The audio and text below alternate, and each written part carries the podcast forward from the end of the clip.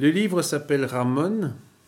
Et Ramon, c'est un peu l'anagramme de roman. Et pour employer une formule assez usée, c'est un livre qui se lit comme un roman, alors que ce n'est pas du tout un roman. C'est une enquête menée par un fils sur son père. Le fils n'est pas n'importe qui, c'est Dominique Fernandez, qui vient d'être élu à l'Académie. D'ailleurs, je crois que il y a un lien entre le fait qu'il publie ce livre maintenant qu'il a été élu à l'Académie et le sujet qu'il traite dans, dans, les livres.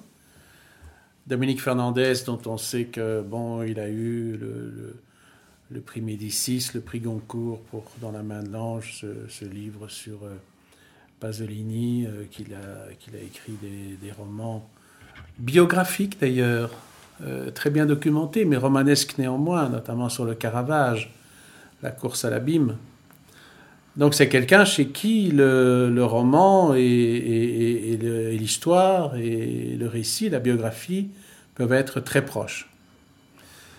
Alors Dominique Fernandez s'appelle Dominique Fernandez parce qu'il est le fils d'un Fernandez qui s'appelle lui Ramon Fernandez, pour qui, à souvenance de la vie littéraire française de l'entre-deux-guerres, Ramon Fernandez est un nom qui sonne aux oreilles parce qu'il était dans l'équipe de la NRF, la Nouvelle Revue Française, à la création, donc euh, avec Jacques Rivière, avec André Gide, plus tard avec Jean Paulhan, d'autres encore. C'est une figure de la vie littéraire française des années 20 et 30, très en vue. Le souvenir de Fernandez, même pour euh, des observateurs peu attentifs, était entaché quand même par la rumeur qu'il avait euh, dérapé dérapé idéologiquement. On, savait qu'il avait euh, viré vers, euh, vers le fascisme. Personnellement, je ne savais plus exactement dans quelles circonstances il était mort. J'imaginais que ça aurait pu être, je ne sais pas, moi, une condamnation, comme dans le cas de Brasilac, ou un suicide, comme dans le cas de Drio-La Rochelle.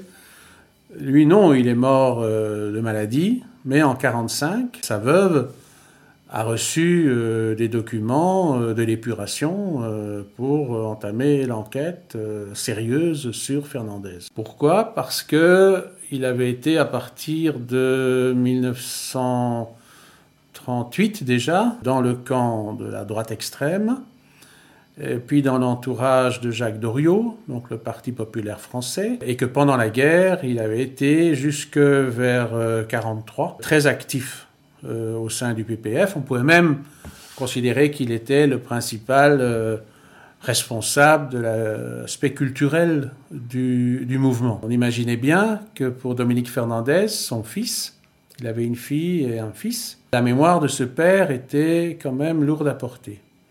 Pour qui connaît un peu l'œuvre de Fernandez, il a pu remarquer que euh, Fernandez parle dans certains de ses livres, notamment dans euh, son livre sur le sens du roman, ou le sens du récit, qui a paru il n'y a pas longtemps, un grand livre sur euh, le roman et le romanesque, dont il parle extrêmement bien d'ailleurs, des, allusions à, des écrits de, de, son père. Parce que Fernandez, comme écrivain, était essentiellement un critique. Il a il a publié deux ou trois romans, dont l'un a même eu le prix Femina, mais il n'a pas laissé de grands souvenirs.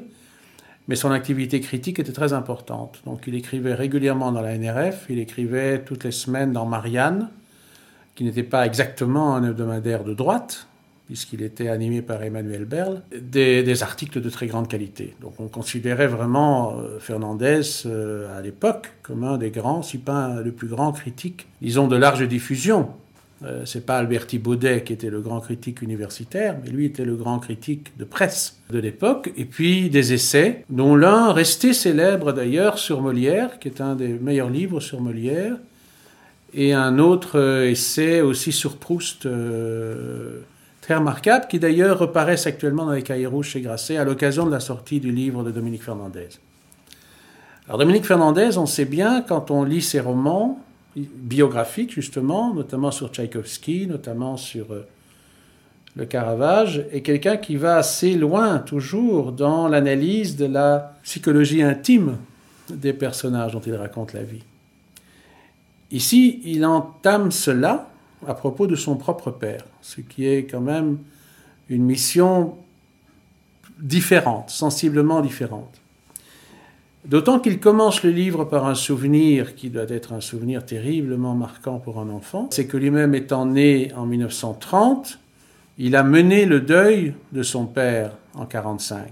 Il était au premier rang d'un cortège qui précédait la dépouille de, son père. Ses parents étant séparés, son père étant, étant mort euh, des suites d'ailleurs d'excès, notamment sur le plan alcoolique.